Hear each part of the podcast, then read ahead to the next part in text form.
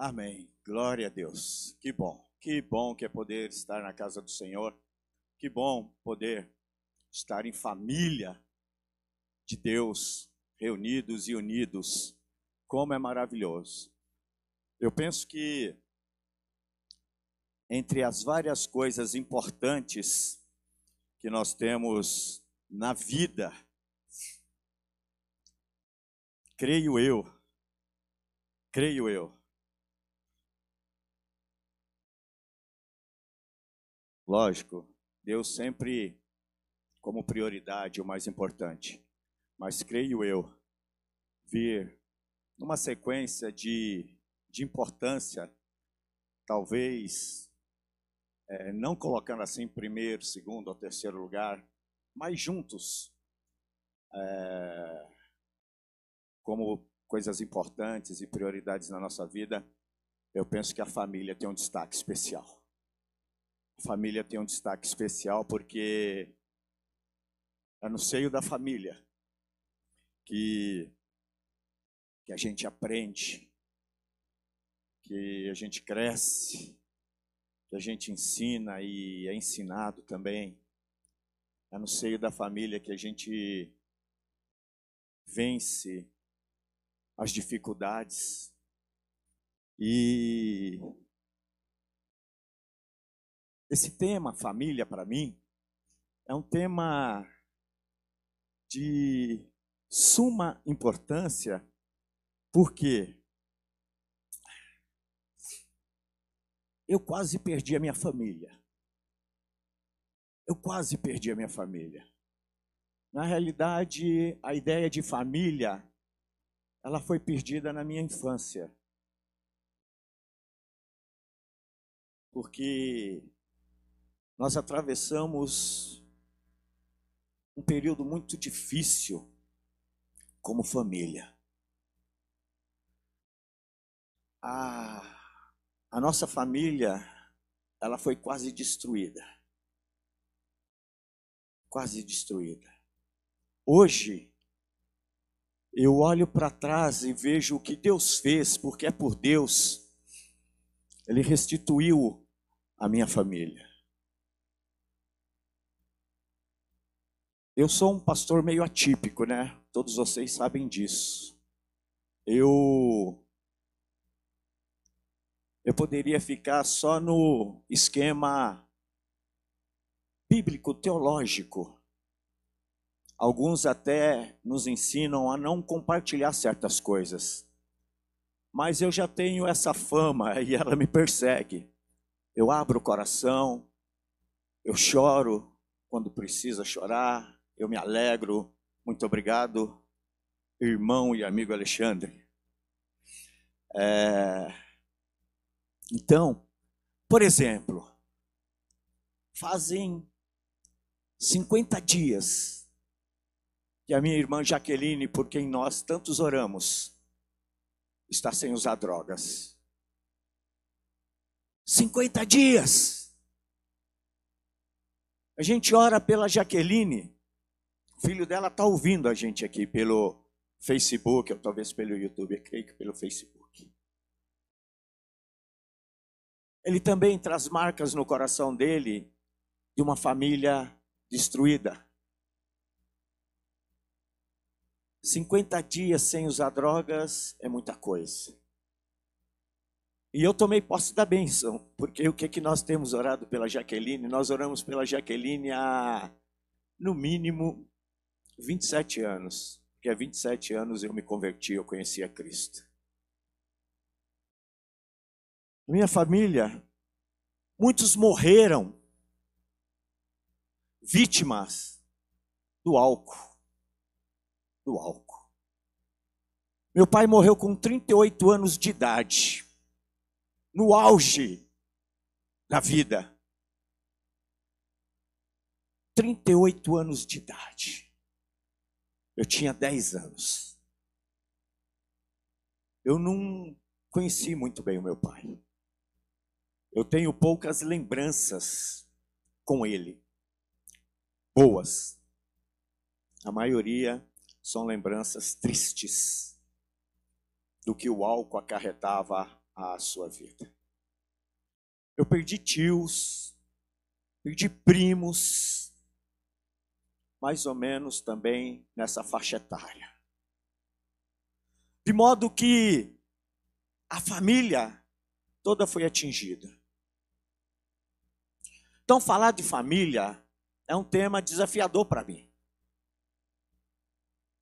Porque minha mãe, ela criou eu e minhas duas irmãs trabalhando 12 por 36 em um hospital, dos maiores hospitais aqui de São Paulo, Hospital São Paulo e a Escola Paulista de Medicina, onde ela ficou como atendente de enfermagem.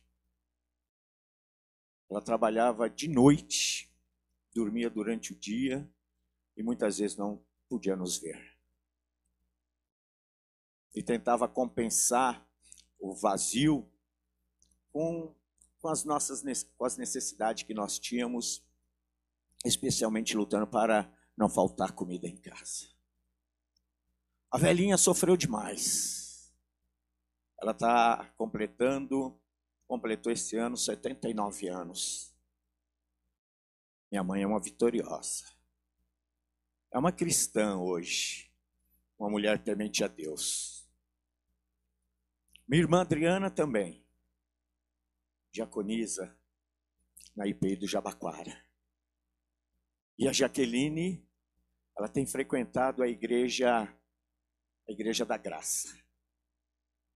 E há 50 dias, contando nos dedos, como aqueles presidiários que ficam na cadeia contando o dia da sua pena, fazendo aqueles risquinhos na, na parede, contando os dias para sair contando os dias, 50 dias sem usar drogas.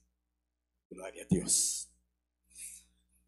Nós temos uma história, e, e eu queria, antes de entrar dentro desse, do texto bíblico, queria que você já começasse a refletir sobre família, especialmente sobre sua família.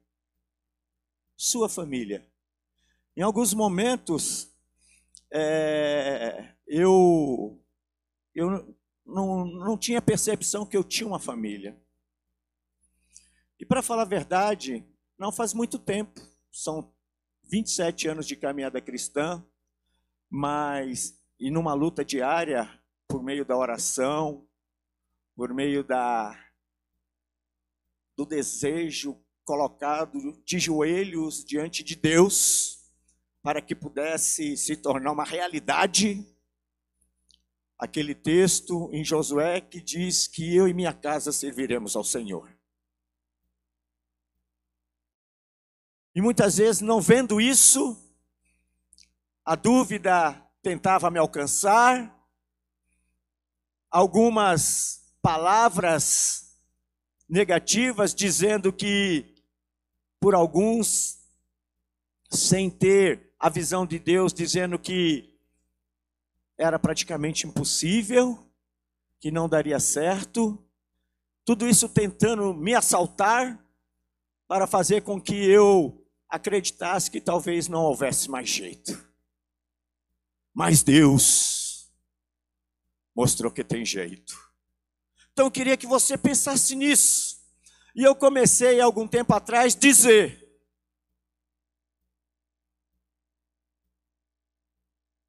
Jaqueline é bênção.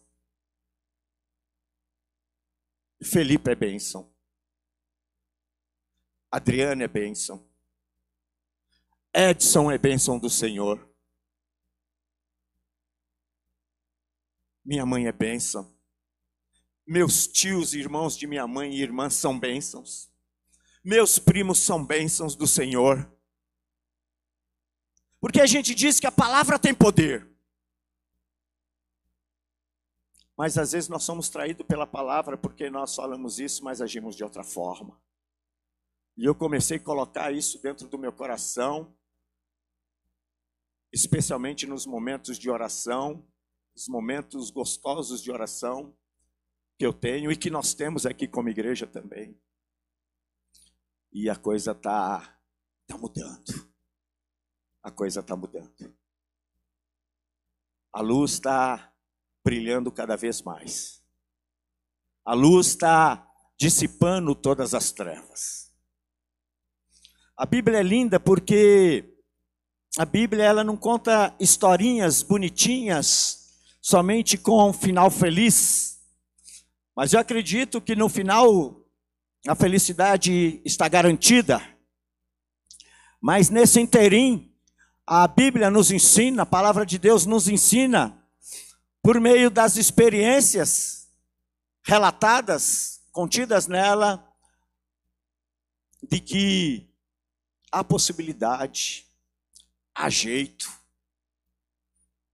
há cura, há salvação, há restauração, há transformação de vida. Abra sua Bíblia em Gênesis 37.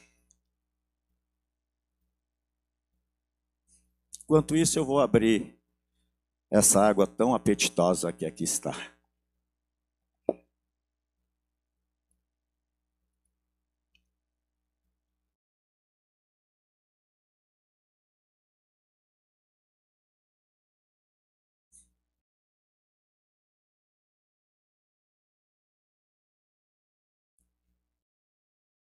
Habitou Jacó na terra das peregrinações de seu pai, na terra de Canaã.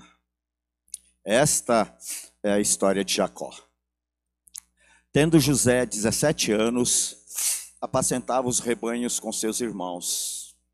Sendo ainda jovem, acompanhava os filhos de Bila e os filhos de Zilpa, mulheres de seu pai e trazia as más notícias deles a seu pai. Ora, Israel amava mais a José que a todos os seus filhos, porque era filho da sua velhice. E fez-lhe uma túnica talar de mangas compridas. Vendo, pois, seus irmãos que o pai amava mais que a todos os outros filhos, odiaram-no e já não lhe podiam falar pacificamente. Teve José um sonho e o relatou a seus irmãos. Por isso o odiaram ainda mais, pois lhes disse: Rogo-vos, ouvi este sonho que tive. Atávamos feixes no campo, e eis que o meu feixe se levantou e ficou em pé, e os vossos feixes o rodeavam e se inclinavam perante o meu. Então lhe disseram seus irmãos: Reinarás com efeito sobre nós? E sobre nós dominarás realmente? E com isso, tanto mais o odiavam por causa dos seus sonhos e de suas palavras. Teve ainda outro sonho e o referiu a seus irmãos, dizendo: Sonhei também que o sol, a lua e onze estrelas se inclinavam perante mim. Contando a seu pai e a seus irmãos, repreendeu o pai e lhe disse: Que sonho é esse que tiveste? Acaso viremos eu e tua mãe e teus irmãos a inclinar-nos perante a ti em terra? Seus irmãos lhe tinham ciúmes. O pai, no entanto, considerava o caso consigo mesmo. E como foram os irmãos apacentar o rebanho do pai em Siquém, perguntou Israel a José: não apacentam teus irmãos o rebanho em Siquém? Vem, enviar-te-ei a eles. Respondeu-lhes José: Eis-me aqui. Disse-lhe Israel: Vai agora e vê se vão bem teus irmãos e o teu rebanho, e o rebanho. E traze-me notícias. Desculpem. E trazem-me notícias. Assim o enviou do vale de Hebron e ele foi a Siquém.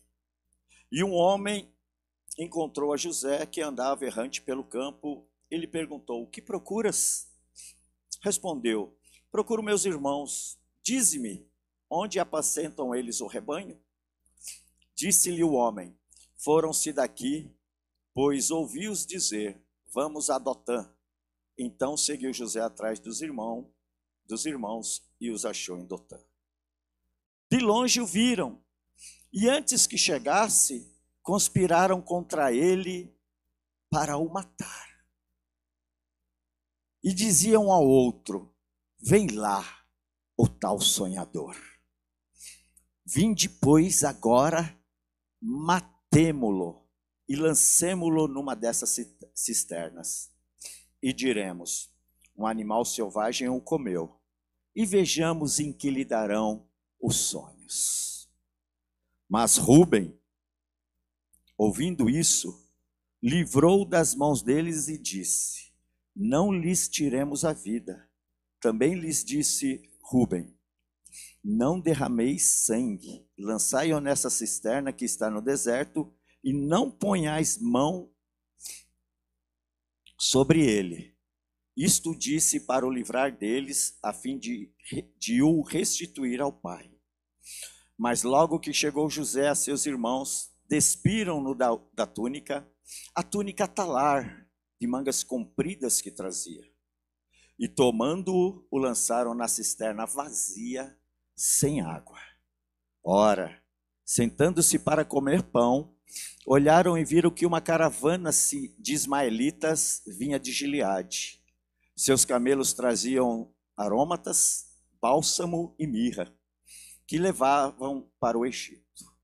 Então disse Judá a seus irmãos: De que nos aproveita matar o nosso irmão e esconder-lhe o sangue? Vinde, vendamo-lo aos ismaelitas, não ponhamos sobre ele a mão, pois é nosso irmão e nossa carne. Seus irmãos concordaram. E passando os mercadores medianitas, os irmãos de José o, al o alçaram e o tiraram da cisterna e o venderam por vinte ciclos de prata aos ismaelitas. Estes levaram José ao Egito. Tendo Rubem voltado à cisterna, eis que José não estava nela. Então rasgou as suas vestes e voltando a seus irmãos, disse: Não está lá o menino. E eu, para onde irei? Então tomaram a túnica de José, mataram um bode e a molharam no sangue. E enviaram a túnica talar de mangas compridas, fizeram-na levar a seu pai e lhe disseram: Achamos isto, vê se é ou não a túnica de teu filho. Ele a reconheceu e disse: É a túnica de meu filho. Um animal selvagem o terá comido. Certamente José foi despedaçado.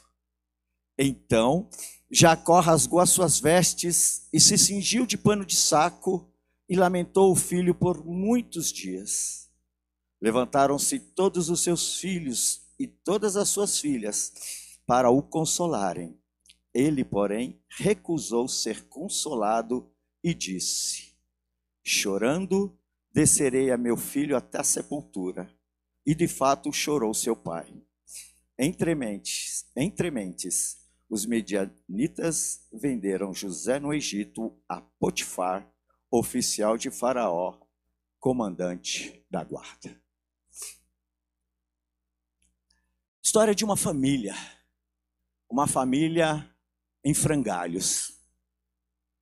Uma família totalmente destituída daquilo que se espera de uma família: união, amor, compreensão, passando pelas dificuldades juntos, fortalecendo um ao outro.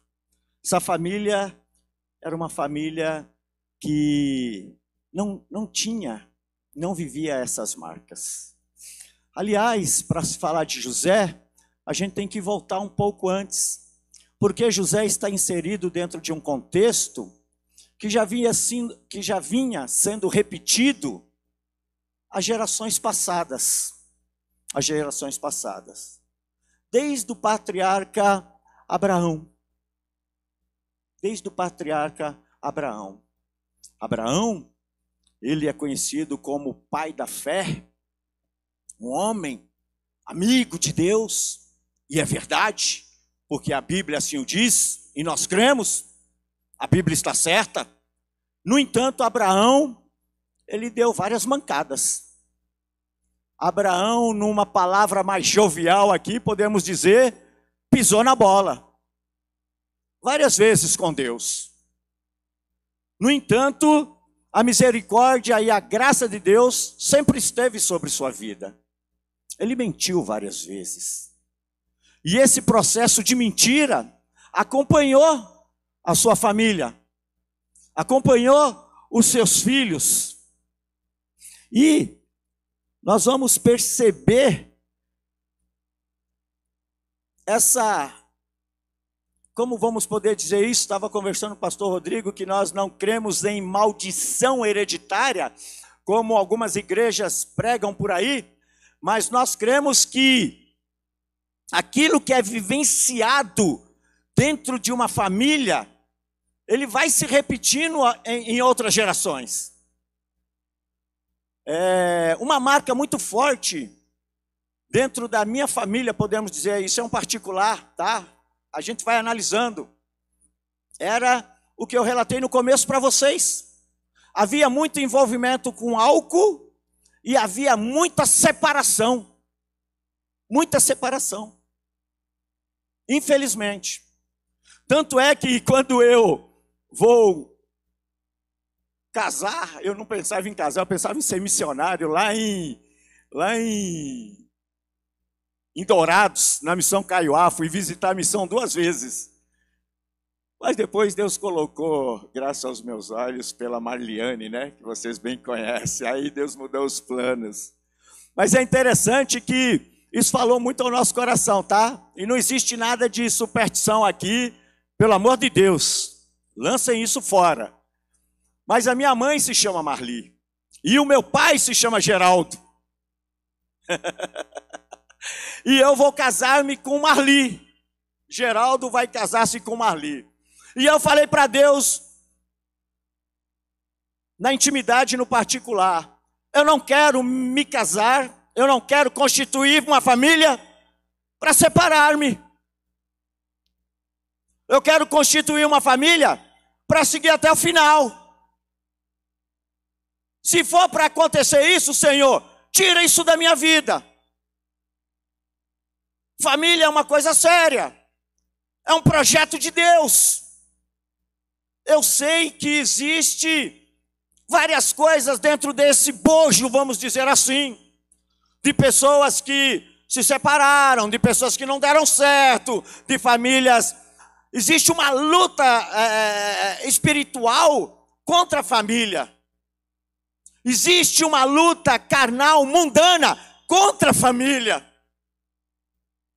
Nós vivemos no tempo do relativismo, tudo é relativo. Nós vivemos no mundo do que se der certo a gente continua, se não der a gente separa. Nós vivemos num mundo moderno. Estamos esquecendo dos valores de Deus, daquilo que Deus colocou como Sua palavra, como projeto família. Isso é uma coisa séria.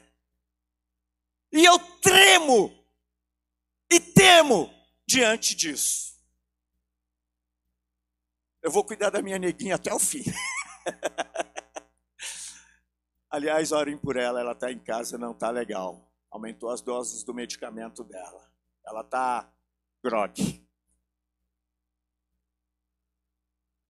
Mas eu vou cuidar da minha neguinha até o fim.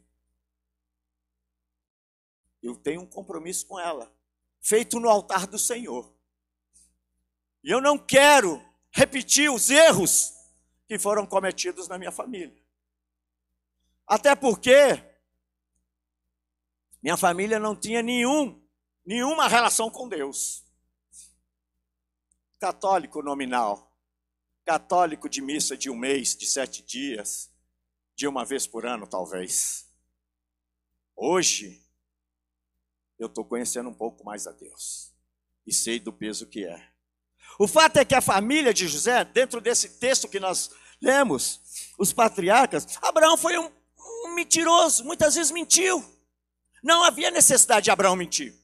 Ele mentiu, é uma outra questão. Isaac vai cometer o mesmo erro. E ainda, ele vai demonstrar que ele tinha uma preferência por Esaú mais do que Jacó. Rebeca vai ter uma afinidade maior que Jacó. Um erro dentro da família também. Então ali está todo um calabouço de, de sentimento, de coisas erradas. Jacó, por sua vez, quando, quando foge, quando vai lá trabalhar para Labão, quando ele vai trabalhar, trabalhou 20 anos para ter uma esposa. Ele queria Raquel, que era mais bonita, era mais formosa, no fim ficou com Lia. Ele era enganador, Jacó é enganador. Ele enganava demais, mas foi enganado por, por Labão, sentiu na pele também. É? E, e fica claro, porque ele ama mais a Raquel do que a Lia. E ele demonstra claramente, o texto falou claramente, está explícito aí no texto, que ele tinha uma preferência por José. Até porque era o filho da velhice. E, e ser pai velho, eu não tenho filhos, mas eu sei que é complicado, né? Porque fica paparicado mesmo, né? Fica paparicado. Ser pai velho, é, eu e a Marli não temos mais condições de ter filho, mas imagine eu sendo pai agora. Acho que ia ficar bobo, né? Bobo. Então, ele tinha isso, então tinha preferência por José entre os seus filhos.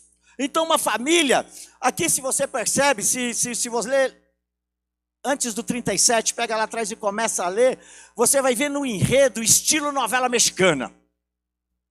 Cheio de, de, de, de coisas, mentiras, cheio de enganações. É, houve estupro dentro da família. Diná, filha de Lia, com Jacó, vai ser violentada. Nós vamos ter aqui é, desejo de assassinato. Já nasce lá atrás. Isaú, quando é enganado por Jacó, comandado pela sua mãe, Rebeca, ele pega e fala: Meu pai está para morrer. Assim que ele morrer, eu tiro a vida desse cara. Eu já vou dar um jeito na situação. E Jacó sai da presença de Isaú. Ele foge. Então, nós temos aqui a questão das preferências aos filhos. Né? Nós temos aqui invejas entre os irmãos. O texto diz muito claro que os irmãos começaram a odiar José, e esse ódio ele foi numa crescente. Cada vez mais, José inexperiente, meninão, 17 anos de idade, adolescente, querendo aparecer, né?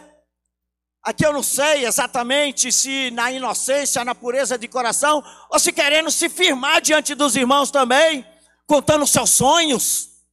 Vocês vão me, me, me servir. Esses feixes se dobrando, simboliza vocês aqui, ó, se inclinando a mim. Ele conta isso, inclusive, para o pai para a mãe, dizendo sobre o sol, sobre a lua. Então, é, nós temos as disputas dentro da família, dos pais pelos filhos, das esposas pelo marido, que nunca foi projeto de Deus também. Porque projeto de Deus é família entre um homem e uma mulher. O original é esse. Essa questão de falar que certas culturas aceitam aí suas concubinas, como aceitavam aqui, isso foi uma, um arranjo social, mas não a vontade de Deus. Tanto é que esses modelos de casamentos novos, modernos que nós estamos vendo, pode ser muito bonitinho no papel, mas no final estão pagando a conta. Porque é projeto de Deus original é um casamento entre homem e mulher. Começava a ter esse desejo. Tem uma que vai trocar mandrágoras por uma noite de sexo com o marido. Então nós vemos toda a, a questão de, de, de, de modelos de casamento diferentes. Nós vamos ver uma questão de incesto. Olha como a Bíblia é, irmãos. A Bíblia não esconde nada. Incesto, porque Rubem, esse que protegeu José, ele vai dar uma mancada com o pai dele lá na frente. Porque ele vai ter um caso com, com uma das concubinas do seu pai. Terrível. idolatria. Raquel, quando foge com, com Jacó, ela traz, entre os pertences dela, ela traz os deuses de Labão. Mente ali para o seu pai, dizendo que estava nos dias das mulheres, e aquilo era, aquilo contaminava. O seu pai então não pode revistá-la. Ele passa por mentiroso, porque ele sabe que foi tirado os seus pertences, os seus ídolos, os seus deuses de sua casa, mas Jacó, como ele não encontra nada, cai em cima dele. Então nós percebemos até aqui uma geração após outra repetindo os mesmos erros, e especificamente na história de José. O que nós podemos aprender com ele, com a sua caminhada, diante desse caos? Um caos, um verdadeiro caos. Família dilacerada, família em frangalhos. Eu lembro de uma família na Vila Guarani, onde eu morei muito tempo, a maior parte da minha vida eu passei lá, que era a melhor casa do bairro. Seria uma mansão, vamos dizer assim, dentro do bairro, né? Lógico, ali de Vila Guarani, porque era uma casa enorme. Havia ali pai, mãe, mais três filhos. Tinham cinco carros na garagem. Cinco carros na garagem, carros bons para a época. E a gente passava em frente àquela casa, ficava sonhando com uma casa daquela, vendo os filhos saírem, tal, chegando de carro, né? Aquela vida, ostentando aquela vida burguesa, vamos dizer assim. E e uma vez, o filho mais novo, conversando com o dono da fabriquinha onde eu trabalhava, a fabriquinha de vela. Eles lembram disso. ele, ele falou que a casa dele, a casa dele, estava do jeito que o diabo gosta. O que, que os irmãos imaginam que ele quis dizer com isso? Que a casa dele estava de perna para o ar. Ninguém se entendia. Então, quem via de fora, aparentemente, uma bela casa, uma família bonita, mas lá dentro, uma família totalmente destruída, destroçada. Então, nós olhamos aqui e vamos primeiro aprender. Jacó, ele teve José. Ou melhor, né? Ou melhor dizer, quem teve foi Raquel. ele foi o pai, né? Ele, ele, ele, ele, ele foi o pai. É... Ele já era velho, como eu falei aqui. Então ele vai cometer um erro, porque ele vai dar preferência para esse filho. Ele vai paparicar muito esse filho. Esse filho ele passa a ser um informante de Jacó. No linguajar mais popular, permitem né, estar aqui no púlpito. A gente trabalha com jovem, eu já sou um cara velho, mas infelizmente a gente não perde essa mania. Mas a gente comunica, o importante é comunicar. Ele era um informante, ele era um cagueta. Ele caguetava os irmãos para o pai. Ele ficava trazendo más notícias do que os irmãos faziam. E o pai ficava sondando, o pai usava nesse sentido. Né? E, e além de ser paparicado, com certeza ele gozava de mais liberdade. Ele, com certeza, Jacó era muito mais paciente com ele. E José, como uma espécie de informante, isso está em Gênesis 32, 2 na parte B, ele trazia mais notícias dos seus irmãos a seu pai. A outra questão é, é que Jacó ele deixava claro que. Ele deixava claro, ele não fazia questão de, de, de esconder. Ele tinha preferência. Por quê? Ele vai dar uma túnica para o, o José. Uma túnica talar. Devia ser uma coisa chique, hein? Quem entende de moda aí? Os mais jovens entendem, a parte entende bastante. é? Seria hoje como mais ou menos, entre irmãos, um pai chegar, imagine você numa casa com seus irmãos e o seu pai te dá, dá para o irmão mais novo, alguma coisa nesse sentido, um carro zero. Era uma túnica bacana, uma roupa legal, que causava inveja. E a gente está falando de uma época, hoje talvez isso na nossa cabeça não funciona tão bem assim, porque hoje está tão fácil, né? Temos roupas para todo lado, marcas para todo lado, carros de todo tipo, mas eu imagino que um camelo de primeira naquela época fazia um sucesso legal. Ter um camelo bacana, uma túnica legal, você está entendendo? Isso fazia diferença. Hoje nós temos isso daí, não, não nos damos nem conta. Mas a questão fazia uma diferença tremenda na vida dos irmãos e da família. E o resultado disso o que, que é? Discórdia, ciúme, inveja, competição, intrigas dentro da família. O verso 3 e 4 diz assim: Ora, Israel amava mais a José que a todos os seus filhos, porque era filho da sua velhice, e fez-lhe uma túnica talar de mangas compridas. Vendo, pois, seus irmãos que o pai o amava mais que a todos os outros filhos, odiaram-no e já não podiam conversar com ele pacificamente já não havia diálogo. Os caras já não se entendiam. Pintou um clima, um clima ruim entre a família. E é claro que nos textos anteriores, também é claro que nos textos anteriores, que Jacó amava muito mais, nos textos anteriores, que eu digo nos textos, no, nos capítulos anteriores, fica claro que ele amava muito mais a Raquel. Então nós temos aí um problema. Como se não bastasse todas essas atitudes do pai, José, como eu disse, ele inexperiente, não procurava apaziguar as coisas, relatava seus sonhos, provocando ainda mais a ira dos irmãos. Com isso, o quadro familiar foi só se agravando.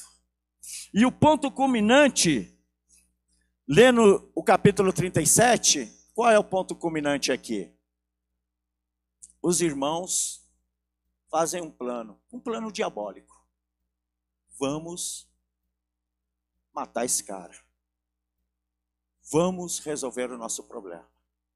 Ou seja, quando as coisas não são resolvidas, quando não há um diálogo, quando não encaramos os problemas, quando não encaramos as dificuldades, a palavra de Deus ela é clara porque ela diz que um problema chama outro problema, quando não resolvido, e um abismo chama outro abismo, e nós vamos entrando dentro disso, isso vai se tornando um redemoinho, um furacão, e daqui a pouco nós estamos totalmente envolvidos dentro disso.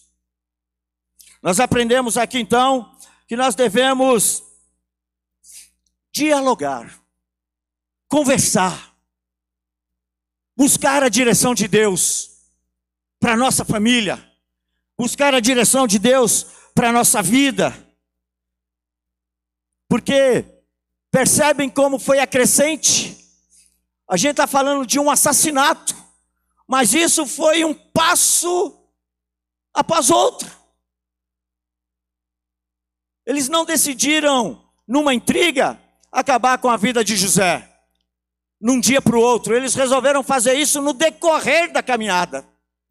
Então nós aprendemos aqui que nós devemos procurar sanar o problema, procurando a vontade de Deus, procurando a direção de Deus, procurando conversar, pais conversando com seus filhos, irmãos conversando com os irmãos, resolvendo as questões debaixo da direção de Deus. O fundo do poço de José, ele vai se dar no verso 23 e verso 24. Por quê? Mas logo que chegou José a seus irmãos, despiram-no da túnica, a túnica talar de mangas compridas que trazia, e tomando lançaram na cisterna vazia sem água. Porque Rubem interviu e não permitiu que matassem o irmão. Então ele é jogado dentro dessa cisterna.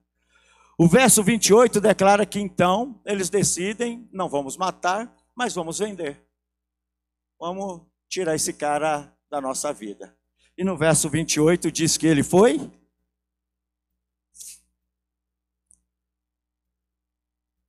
E passando os mercadores medianitas, os irmãos de José o alçaram e o tiraram da cisterna e o venderam por 20 ciclos de prata aos ismaelitas. Estes levaram José ao Egito com a roupa de José, aquele plano mirabolante, diabólico, mancham de sangue. fazem toda uma encenação, levam para o seu pai.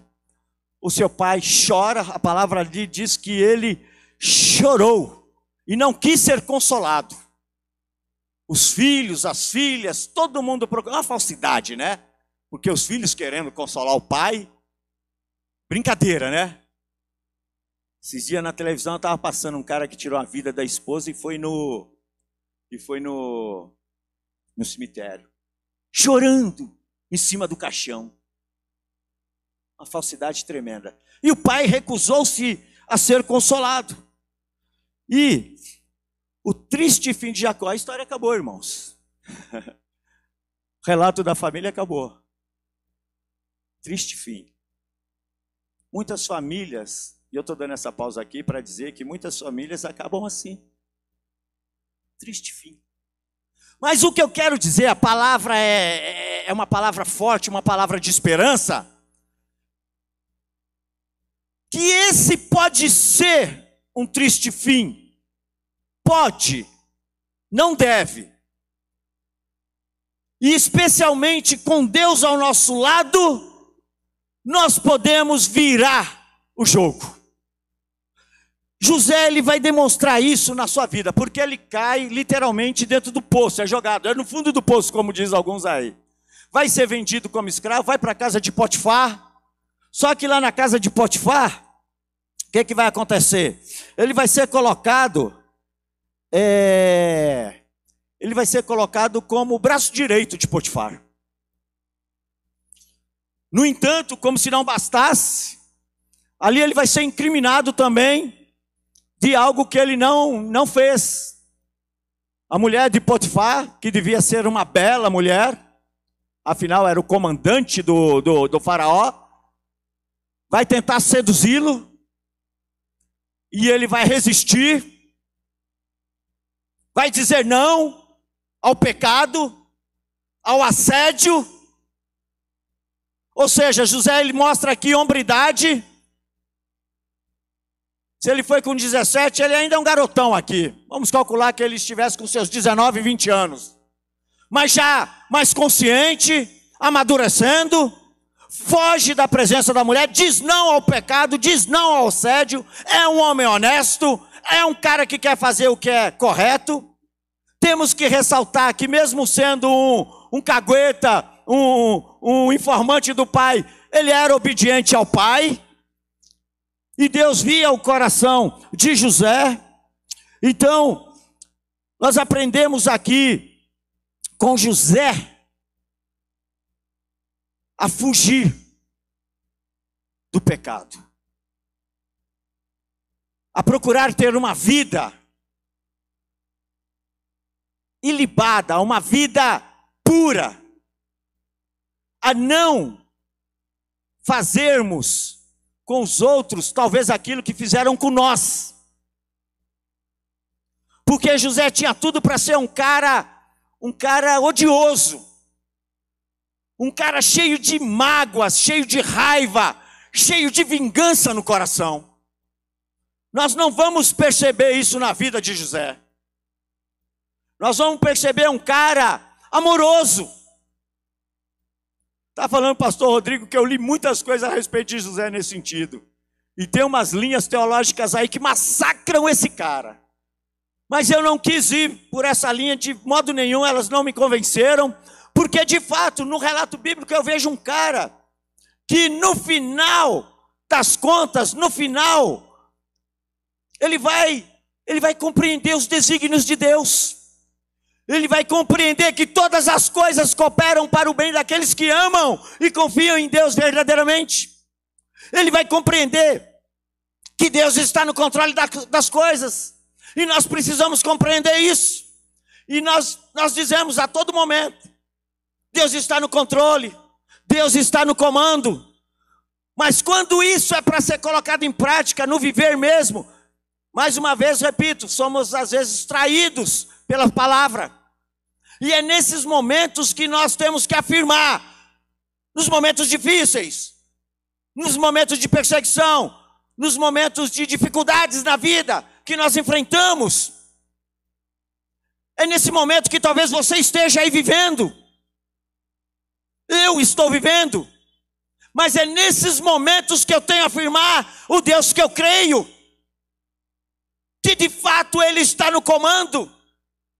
Que nada foge ao controle, ao olhar, ao cuidado, ao zelo de Deus sobre a minha vida e sobre a sua vida. Então nós percebemos aqui, José nos ensina que não devemos alimentar tais sentimentos. Ele poderia ter se alimentado desses sentimentos, ter nutrido todo o ódio, toda a rejeição, toda a raiva, tudo aquilo que ele recebeu dos seus irmãos. Precisamos aprender a confiar em Deus.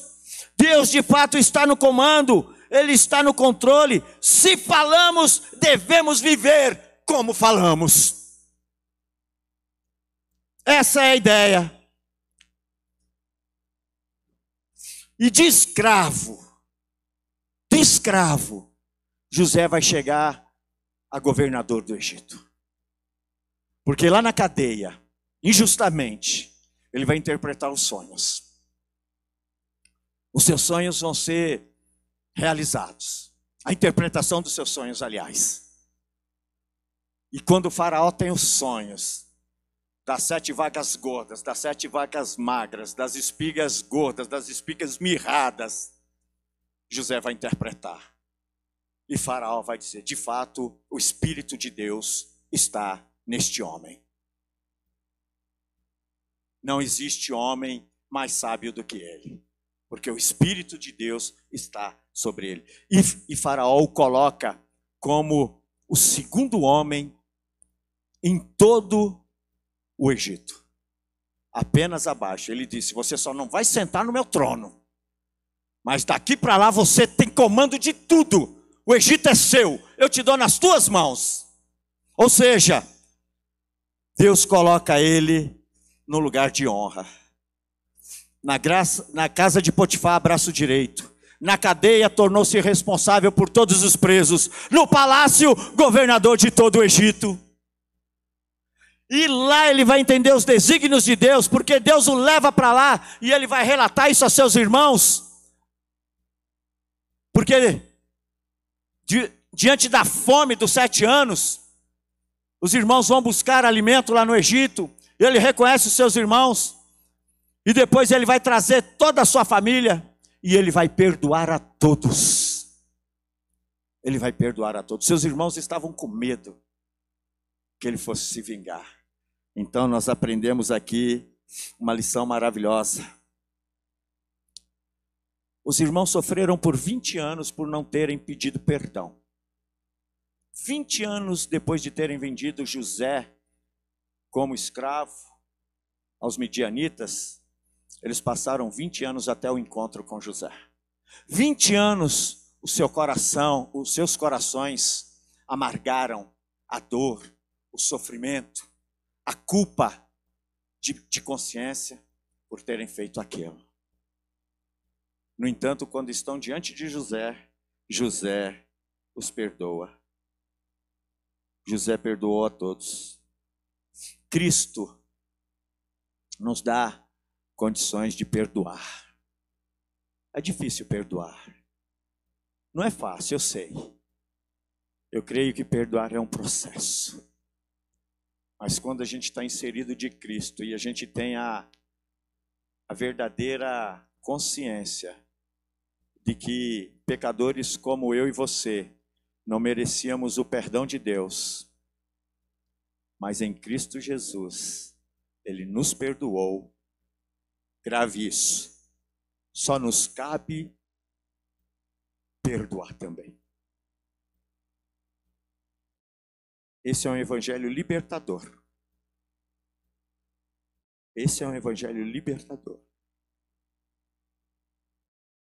Não sei se vocês têm experiência, mas eu tenho. Eu levei muita mágoa no coração, eu levei muito ódio no coração. Com 10 anos de idade eu pensava em fazer loucura, fazer besteira. E só pela misericórdia de Deus hoje eu estou aqui hoje com vocês, conversando, falando que para Deus tudo é possível. Então eu queria finalizar essa minha palavra fazendo você lembrar que você tem uma família. Muitos aqui estão sozinhos, sozinhos. Mas nem por isso deixam de ter família. a gente não escolhe família, a gente não escolhe onde vai nascer, né? Deus nos dá. Mas eu queria que você trouxesse à sua mente, à sua memória, os membros da sua família. Você declarasse diante do Senhor, no silêncio do teu coração, da tua mente apaziguada pela paz de Jesus, essa paz que foi cantada aqui tão maravilhosamente, tocou-me, e que você lembrasse dos seus familiares e mesmo com aqueles que você tem, talvez ainda um pouco de ranço, talvez até mais que isso, não tem afinidade mesmo, que você declarasse: é bênção.